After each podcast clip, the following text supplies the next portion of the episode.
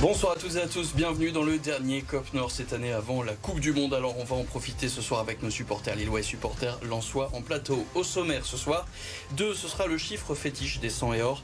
Des Lensois deuxième après une victoire 2-1 acquise en deuxième période, surtout contre Clermont. Abdul Samed avait pourtant aidé ses anciens coéquipiers en marquant contre son camp. Mais Saïd puis un festival de Fofana permettent aux Artésiens d'empocher leur huitième victoire en 8 matchs cette saison à Bollard. Au LOSC, on vous a beaucoup parlé Fonseca Ball, hein, ce jeu léché mais pas forcément récompensé depuis le début de saison. Et eh bien hier, les Dogs se sont remis au Gourvenec Ball ou au Galtier Style.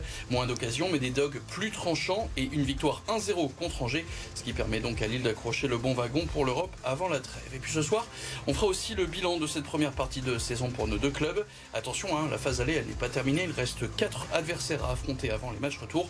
Et puis bien sûr, on ne pouvait pas terminer cette édition sans parler Coupe du Monde qui arrive avec nos invités ce soir en plateau. Bonsoir. Mohamed Zeraolia, supporter Lançois du soir. Bonsoir. On a forcément une pensée pour Simon Vianne hein, qui a quelques petits soucis et qui était censé être avec nous.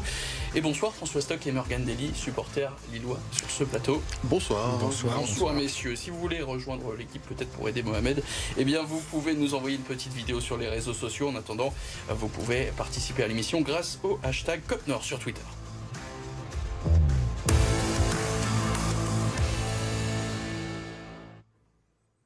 Retour d'abord sur euh, cette victoire en deux temps de Lens face à Clermont. Résumé signé Quentin Gribel. Dès la première minute de jeu, les 100 et or montrent leurs intentions. Frankowski centre pour Saïd qui manque le cadre. Un début de match à l'image de la mi-temps lensoise. Beaucoup d'occasions, mais pas de but. Un manque de réalisme puni sur corner. Abdul Samed trompe son propre gardien 1-0. Au retour des vestiaires, Lens retrouve son efficacité. Wesley Saïd égalise sur ce centre de Sotoka à l'heure de jeu puis 9 minutes plus tard, Seko Fofana fait chavirer Bollard. 2-1 score final. Lance enchaîne un cinquième succès consécutif et consolide sa deuxième place au classement. Avant de revenir sur euh, encore hein, cette victoire lançoise, un coup d'œil sur les statistiques avec 61% de possession côté lançois, 16 tirs contre 5. Statistiques donc clairement en faveur des lançois, mais les 100 et or qui ont longtemps cherché la réussite face à des Clermontois hyper réalistes. Même si on en parlera, un Brice Samba a sauvé plusieurs fois les siens avant d'être trompé par Abdul Samed. Un autre chiffre marquant, c'est les 34 centres artésiens contre 9 pour les Auvergnats, mais moins d'un tiers qui ont trouvé euh, preneur du côté des hommes de, de Francaise. Les tops et flops donc de cette rencontre, Mohamed je me tourne forcément vers toi. Le top pour toi de cette rencontre Pour moi, c'est Frankowski. Donc euh, il a été euh, il a été partout. Alors tu disais tu parlais du nombre de centres. Alors il a été à, l'origine de énormément de centres. Bon, ils sont pas tous arrivés à destination. Mais euh, sur le deuxième but Lançois, je trouve qu'il a, il a un, pour moi, il a un éclair de génie de, de ne pas centrer, de remettre la balle en retrait pour, pour Gradit qui, qui trouve euh, très bien euh, Fofana. Le début de saison à droite de Frankowski a été assez compliqué. Pour toi, ça y est, il a commencé à comprendre le poste Maintenant, oui, je pense qu'il a compris le poste et, euh, et, je pense que maintenant, on va voir un Frankowski à 100% de ses capacités. Morgan bah Moi, c'est Frankowski aussi, j'allais le dire. C'est vrai que depuis la blessure de Jimmy Cabot, euh, beaucoup de supporters lensois ont eu peur euh, de ne pas avoir vraiment de remplaçant pour, euh, pour Cabot. Au final, on s'est, remis sur Frankowski et au final, bah, il nous montre, c'est pas le premier match hein, depuis la blessure de Cabot qui, qui nous montre qu'il est, est capable de, de tenir ce poste. Mais franchement, très beau match de Frankowski, ça c'est sûr. Frankowski pour toi aussi, François Comme d'habitude, je vais dire autre chose. Ah. je vais pas citer une personne, tu sais que j'aime pas trop mettre en avant des, des joueurs. Pas, pas ce top J'aime pas ça. Je vais mettre en avant la, résilience finalement lançoise euh, depuis le début de saison et notamment sur ces derniers matchs. On, sent un peu plus de difficulté par rapport à, à une certaine flamboyance qu'on voyait en début de saison. Et, et, malgré ça, malgré les difficultés, là je crois que c'était la première fois que Lens encaissait un but à domicile ouais, en, c'était la première. Mais finalement, ça passe toujours. Ça passe toujours ça veut dire que s'il ne se passe rien de grave pendant la trêve, euh, c'est peut-être une bonne année pour Lens pour accrocher quelque chose en, fin de saison parce que tout tourne dans le bon sens, un peu comme euh, à Lille il y a, il y a deux ans où mhm. on tirait des, des 80 mètres et ça rentrait dans le but. C'est un peu cette impression que ça donne. Alors je dis pas que Lens sera champion, hein. je crois qu'il y, a des concurrents peut-être, euh, notamment, le PSG, notamment le PSG, mais en tout cas c'est la bonne année certainement pour accrocher quelque chose et c'est ça qu'il faut mettre en avant. Mais c'est vrai que euh, le, peu, le peu de fois où Lens a été mené, on n'a jamais senti au sein de l'équipe euh, une panique. Ça a toujours été, euh, il y a toujours une réaction calme, posée, réfléchie. Et on, moi, quand j'ai vu le, but juste avant la mi-temps et le début de la deuxième mi-temps, j'étais pas du tout inquiet. Mais est-ce que tu as quand même un flop sur cette rencontre? Alors, un, un flop, ouais, j'ai envie de dire, celui que j'ai trouvé un peu en dessous des autres, pour moi, ça a été Pereira da Costa. Je l'ai trouvé, euh, bah, il a eu des. Moins en vue que d'habitude. Moins en, vue que d'habitude. Il a eu quelques éclairs de génie, mais euh, je l'ai moins, j'ai trouvé moins percutant, moins peu, pesant sur, euh, sur le match. Est-ce que vous partagez ce flop au moins ouais, bah, On va dire que je me foule pas, mais moi je dis pareil. C'est vrai que sur des blocs bas comme ça, Pereira da Costa est très important pour mm. jouer dans les petits espaces, tout ça. Et là, c'est vrai qu'il s'est un peu emmêlé les pinceaux et il était un peu brouillon. Quoi. Ouais. Du coup, je te regarde, François, tu vas dire? Oui, ça illustre bien les difficultés que j'évoquais tout à l'heure. tu partages le flop je vais partager le flop. C'est beau, c'est beau. N'est-ce pas Je partage le flop parce qu'effectivement, maintenant, les adversaires de Lens euh, vont venir en connaissance de cause. Euh, ils, ils, vont plus s'exposer. Euh, il y aura beaucoup de matchs contre des autobus ou des, équipes qui sont très renforcées derrière. Il va falloir savoir jouer ces matchs-là. Et, si les techniciens, entre guillemets, sont pas dans un bon jour, ça peut être difficile. Donc on disait, hein, c'était un lance un peu à, deux visages. Beaucoup de tentatives en première période. Hein. Un seul tir cadré sur 15 à la mi-temps. Qu'est-ce qui a pu se dire au vestiaire à la pause Eh bien, la réponse, elle vous a apportée tout de suite par Franck Hez. Il fallait rester très, très calme, mais très déterminé et augmenter encore un peu le rythme. C'est ce que j'ai demandé avec des, centraux qui devaient aller encore un peu plus loin euh, dans les fixations pour pouvoir euh, nous permettre d'avoir aussi encore plus de joueurs plus hauts pour que dans les 25 derniers mètres, on leur fasse mal qu'on les fasse totalement reculer et qu'on soit aussi en capacité de faire des contre-pressings pour qu'ils soient étouffés. Euh, et c'est ce que les joueurs ont parfaitement fait sur la, première demi-heure de la, de la, seconde mi-temps. Euh, mais il fallait ça contre Clermont ce soir, ça c'est sûr. Et donc, on a dit un, des Lensois revenus du vestiaire avec euh, beaucoup plus euh, d'envie, beaucoup plus de réussite aussi. Et donc, notamment ce deuxième but hein, de Seko euh, Fofana qui, qui, est plein de réussite. Deux départs donc à noter aussi. On va parler de, cette autre actualité, hein, le, communiqué du club Lensois. Euh, deux départs donc pour Nice après Ghisolfi, le directeur de la cellule performance Laurent Bessière et son adjoint, son adjoint Guilain Dubois qui ont rejoint la Côte d'Azur encore donc du mouvement, encore euh, quelques tremblements en coulisses, mm. et on a l'impression que ça, ça ne se voit pas du tout sur le, sur le terrain. Non, on a l'impression que euh, bah, ce qui se passe en coulisses euh, au niveau du bord de l'Ansois, bah, ça n'a aucun, aucun impact sur l'équipe. Sur on, on, les sent dans une bulle et ils, avancent, ils évoluent ensemble, ils, ils prennent plaisir à jouer ensemble. Et ce qui se passe en coulisses, on n'a pas l'impression que ça les touche plus que ça. Alors on va revenir sur euh, ce qui s'est passé sur les 15 premières journées. Le bilan de cette euh, première partie, de ce premier tiers de championnat, c'est tout de suite.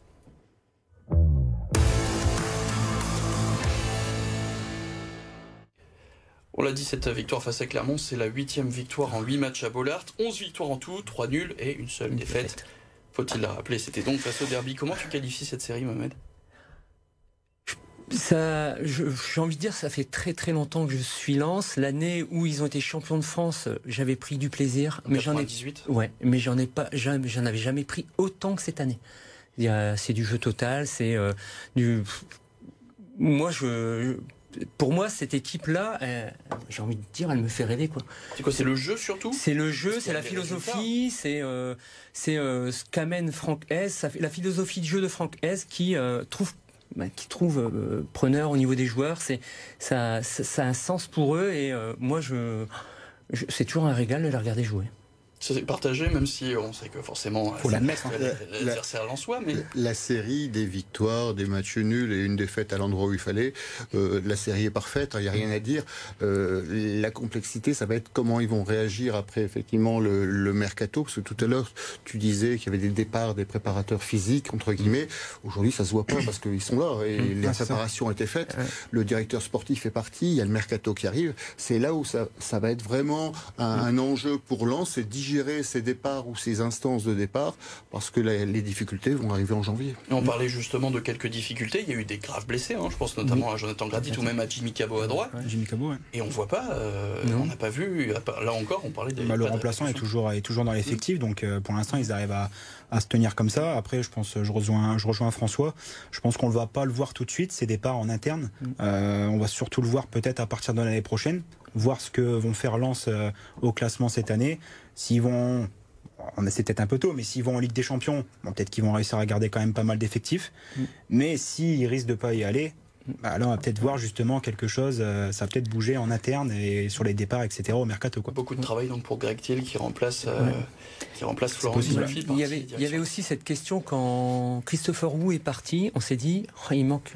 Le quatrième défenseur dans la hiérarchie. Donc on s'est dit, après il y a eu euh, Grady qui a été blessé, on s'est dit, ça y est, ça va être la panique. Aïdara a, bien compensé. Là, on, a, comment il s'appelle, Kabou qui est blessé, on se dit, ah, comment ça va se passer, Frankowski? Et on a l'impression que malgré le nombre de blessés, bah, il y a toujours une réponse qui arrive derrière et c'est ça qui est, peut être surprenant, mais qui est agréablement surprenant. Un bilan donc agréablement surprenant, c'est la vie aussi du défenseur Jonathan Grady. Écoutez.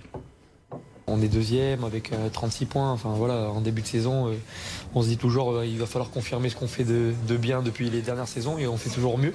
Donc on ne sait pas où on va s'arrêter. On espère le, plus, le plus haut possible.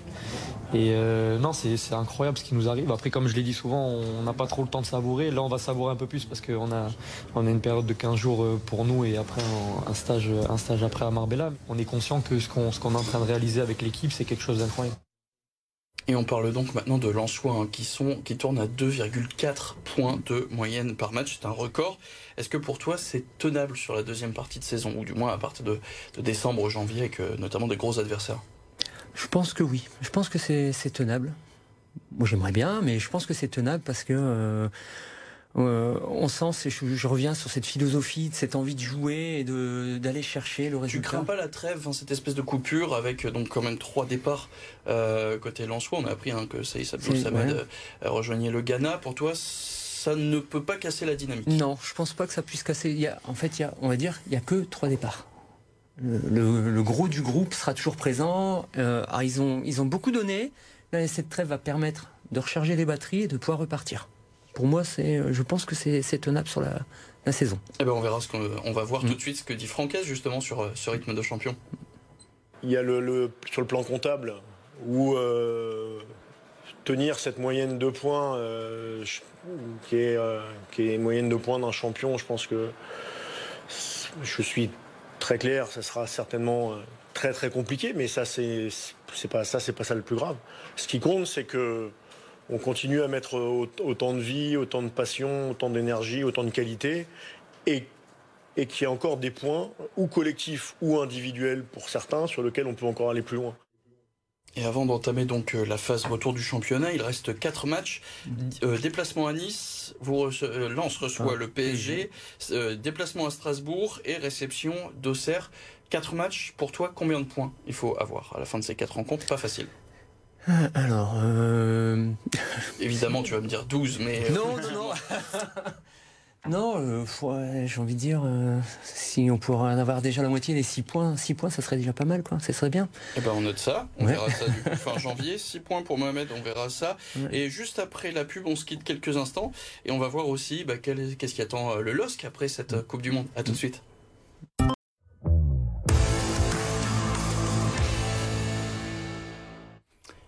On est de retour dans euh, Cop Nord. On va maintenant parler euh, du LOSC qui s'est imposé hier. C'était 1-0 face à Angers. Résumé de la rencontre avec Kevin Morand.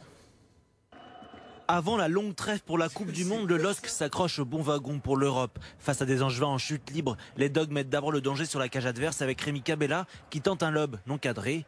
À la 36e minute, alors qu'Angers venait de marquer un but finalement annulé pour hors-jeu, les Lillois rétorquent par un but bien validé celui-ci, une tête sur corner de Thiago Diallo. En seconde période, Adamounas bute sur le portier angevin et ne met pas les siens à l'abri, d'autant que le LOSC finit à 10 après l'exclusion de Baléba à la 74e pour une grosse faute sur Ben Taleb. Mais les nordistes tiennent cette fois leur petit avantage 1-0. Ils passeront la fin d'automne à la 7e place, à 5 points du podium. Reprise du championnat le 28 ou 29 décembre à Clermont. Coup d'œil là aussi sur euh, la feuille de stade, 58% de possession du ballon pour le LOSC, des Lillois qui ont beaucoup fait tourner, mais qui ne sont pas procurés énormément d'occasions de but, 9 tirs en tout, dont quand même 4 cadrés et 4 contrés.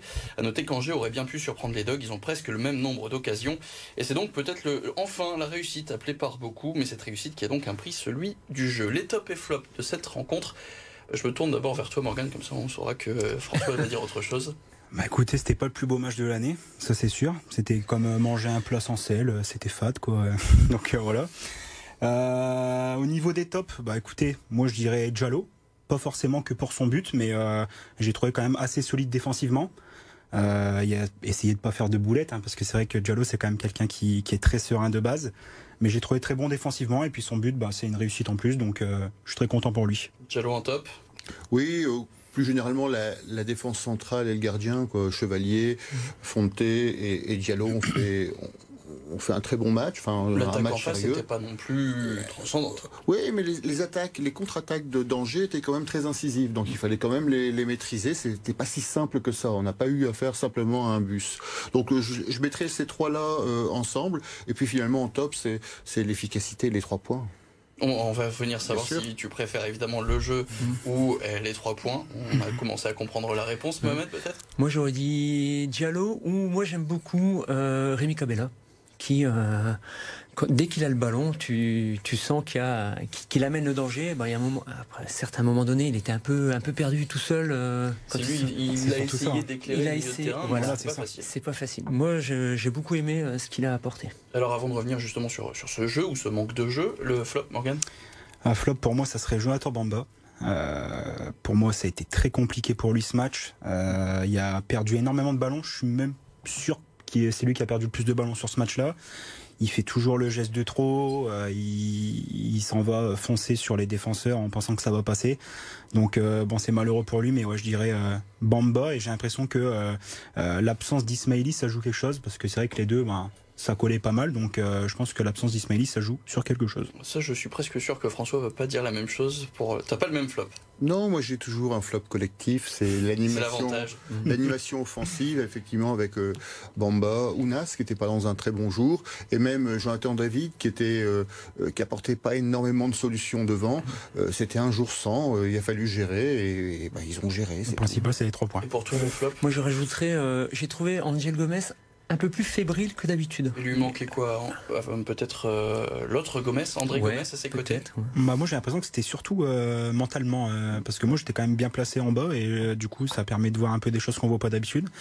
Et je trouvais qu'il des fois il sortait un peu de son match, euh, il se plaignait beaucoup à l'arbitre tout ça, qu'on n'a pas l'habitude de voir. Donc Qu'est-ce qui a manqué? Pourquoi Effectivement c'est unanime, hein, tous les retours soulignent le manque de jeu d'habitude des Lillois qui sont salués pour, pour leur façon, leur jeu, leur façon de faire circuler le ballon mais qu'est-ce qui a manqué hier? On le citait euh, juste à l'instant.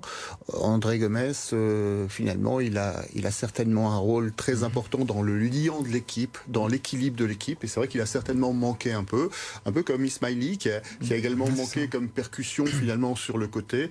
Euh, mais Lille a gagné. Mais ouais. Lille a gagné, donc ça va être le débat qu'on va voir tout à l'heure. On peut même avoir tout de suite. Qu'est-ce que tu as préféré tu, on, Les supporters lillois voient des rencontres, je pense déjà rien que de dernier. tu perds contre Lyon 1-0, tu fais match nul un partout contre Rennes, deux matchs où tu es censé avoir les 6 points, ou du moins ils te sont quasiment promis. Hier, c'est le retour, euh, manque de spectacle euh, au stade Pierre-Mauroy des Cathlon Arena.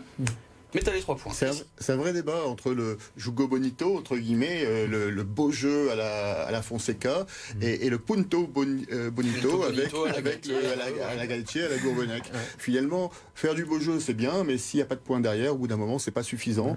Euh, là, il y a de l'efficacité. Alors certes, on s'ennuie un peu, mm. beaucoup pendant le match, mais à un moment, ce qu'il faut, l'essentiel, c'est les trois points pour pouvoir justement mais gérer. Tu préfères quoi, toi? Bah moi je préfère le beau jeu et les trois points. Oui mais ça on... tu peux pas. Et moi j'aurais dit la même chose. Flop, on arrête ça. On l'a là. Moi, pour l'instant, Pour l'instant. Moi, aujourd'hui l'essentiel c'est les trois points, clairement. Mm. S'il faut par moment euh, serrer un peu les dents puis puis voir un match, une prestation qui est un peu plus mièvre, mais que les trois points sont là, mm. euh, ça me console. J'ai beaucoup plus de facilité à venir commenter ici que euh, après un, un, match exceptionnel avec plein d'actions et où finalement on perd sur exemple, sur, sur, des erreurs et mm. au final on on végète au milieu du classement. Vous partagez l'avis de François Ouais, je partage. Ouais. Moi, j'ai envie de dire, Lille s'est peut-être loupé hier, mais comme tu disais, François, il y a les trois points derrière. Ils ont le droit de se louper une fois. Mais on sait que derrière, euh, avec Fonseca, il va, on va retrouver du bon jeu et on se dit peut-être que la réussite maintenant, elle est là et que Lille va gagner ses bah, prochains Le mot matchs. réussite, justement, ouais. je rebondis sur ce que tu viens de dire. C'est Jonathan David qui en parlait à la mmh. fin de la rencontre. Il y a des matchs qu'on joue très bien mais on ne gagne pas. Mais il y a des matchs que, même si on joue pas au top, il faut trouver un moyen de gagner. Aujourd'hui, on a fait ça. Ça a été un match difficile. Ils nous ont causé des problèmes, mais on est content d'être sorti avec les trois points. C'est très important parce que les autres équipes continuent à, gagner. Et il nous faut faire pareil si on veut coller au tableau. Et pour l'instant, on n'est pas très loin. Alors pour l'instant, ça va.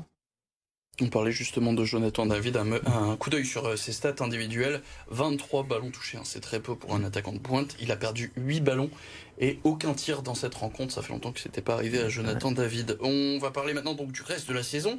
Il y a le déplacement à Clermont, puis Reims, Brest à l'extérieur et 3 à domicile.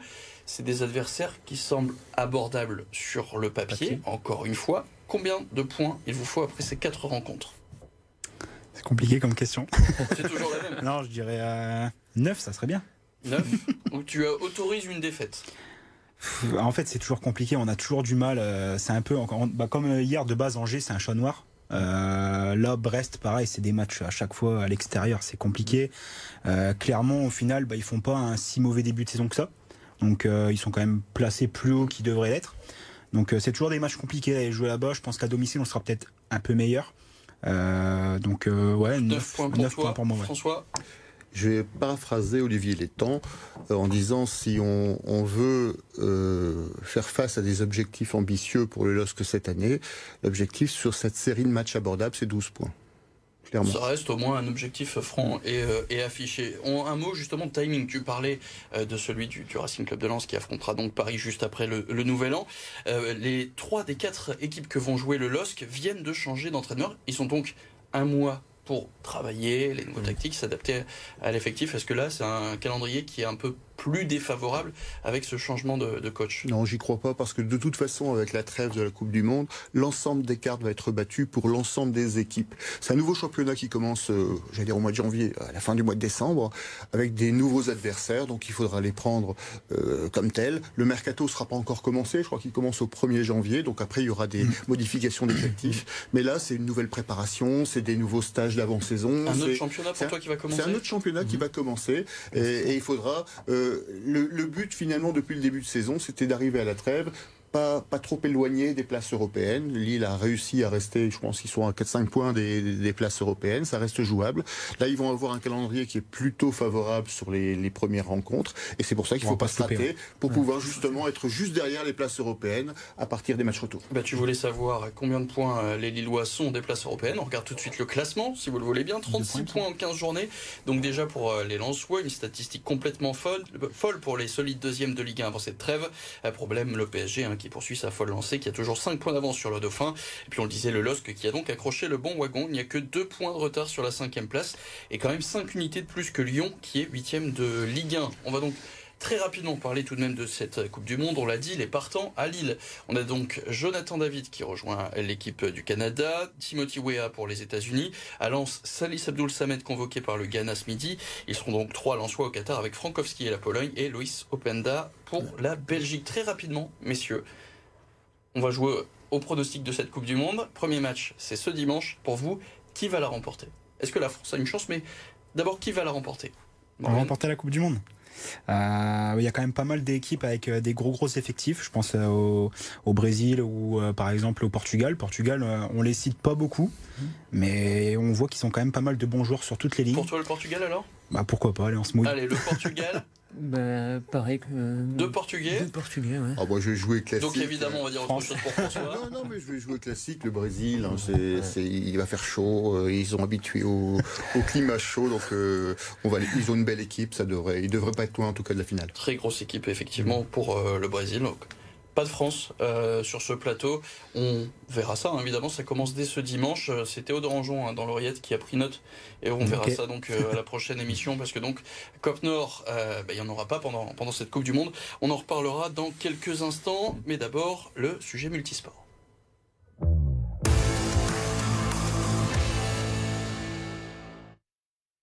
Résumé d'un week-end de sport, c'est tout de suite avec Simon Persitz. Grande déconvenue pour Valenciennes lors de son déplacement à Laval, bien qu'évoluant à 11 contre 9 suite aux exclusions des Lavallois Gonsalves et Tavares. Peu après la demi-heure de jeu, les nordistes concèdent tout de même l'ouverture du score. Marvin Baudry est l'unique buteur d'une rencontre soldée par un exploit lavallois. Battu 1-0, VA se retrouve sixième de Ligue 2 après 15 journées. Dunkerque, Saint-Raphaël, duel entre concurrents directs en Star League, emprunté en début de rencontre. Les Dunkerquois ont su réagir par la suite pour refaire le retard, puis prendre l'avantage sur leur adversaire. Conséquence, une victoire 31-29 pour Dunkerque malgré les 15 arrêts du portier adverse. Avec 9 points en 9 journées, Dunkerque pointe en 9e position au classement. La mission semblait impossible pour les joueuses de Marc en Barreul. Dans l'antre de Cannes, où les Azuréennes sont invaincues cette saison, les nordistes se sont inclinés 3-7 1, malgré une belle résistance. Au classement, le club se retrouve 11e avec deux petites victoires après 6 journées. Enfin, après 5 jours de course, Thomas Ruyant poursuit sa route sans encombre vers la Guadeloupe. Le skipper a évité l'hécatombe ce week-end entre les chavirages et les dématages en cascade. Le navigateur qui vient de franchir les Açores est toujours troisième dans la catégorie IMOCA derrière Charlie Dalin et Jérémy Bayou. Le nordiste a déjà parcouru 40% du trajet total. je suis désolé messieurs, je suis obligé de vous interrompre parce qu'on vous expliquera peut-être un jour sur de, quoi on parlait sur ce plateau. Merci en tout cas Mohamed Morgan Merci. et euh, François d'être venu sur ce plateau. Merci à Théodore Anjon à la réalisation. Une pensée hein, donc on l'a dit pour, euh, pour Simon qui devait être des nôtres euh, ce soir. Pensez aussi à tous ceux qui ont fait fort ce week-end. Merci à la rédaction de RMC Sport et cette émission est à retrouver sur nos sites internet mais aussi en, en podcast sur Spotify. Et on le disait donc on se retrouve après la Coupe du Monde. Très belle la euh, France du monde à tous. Allez la France. Allez la France. Peut-être le dire avant quand tu fallait faire les pronostics, c'est un peu facile maintenant. On se retrouve donc euh, au mois de janvier. À bientôt. Salut.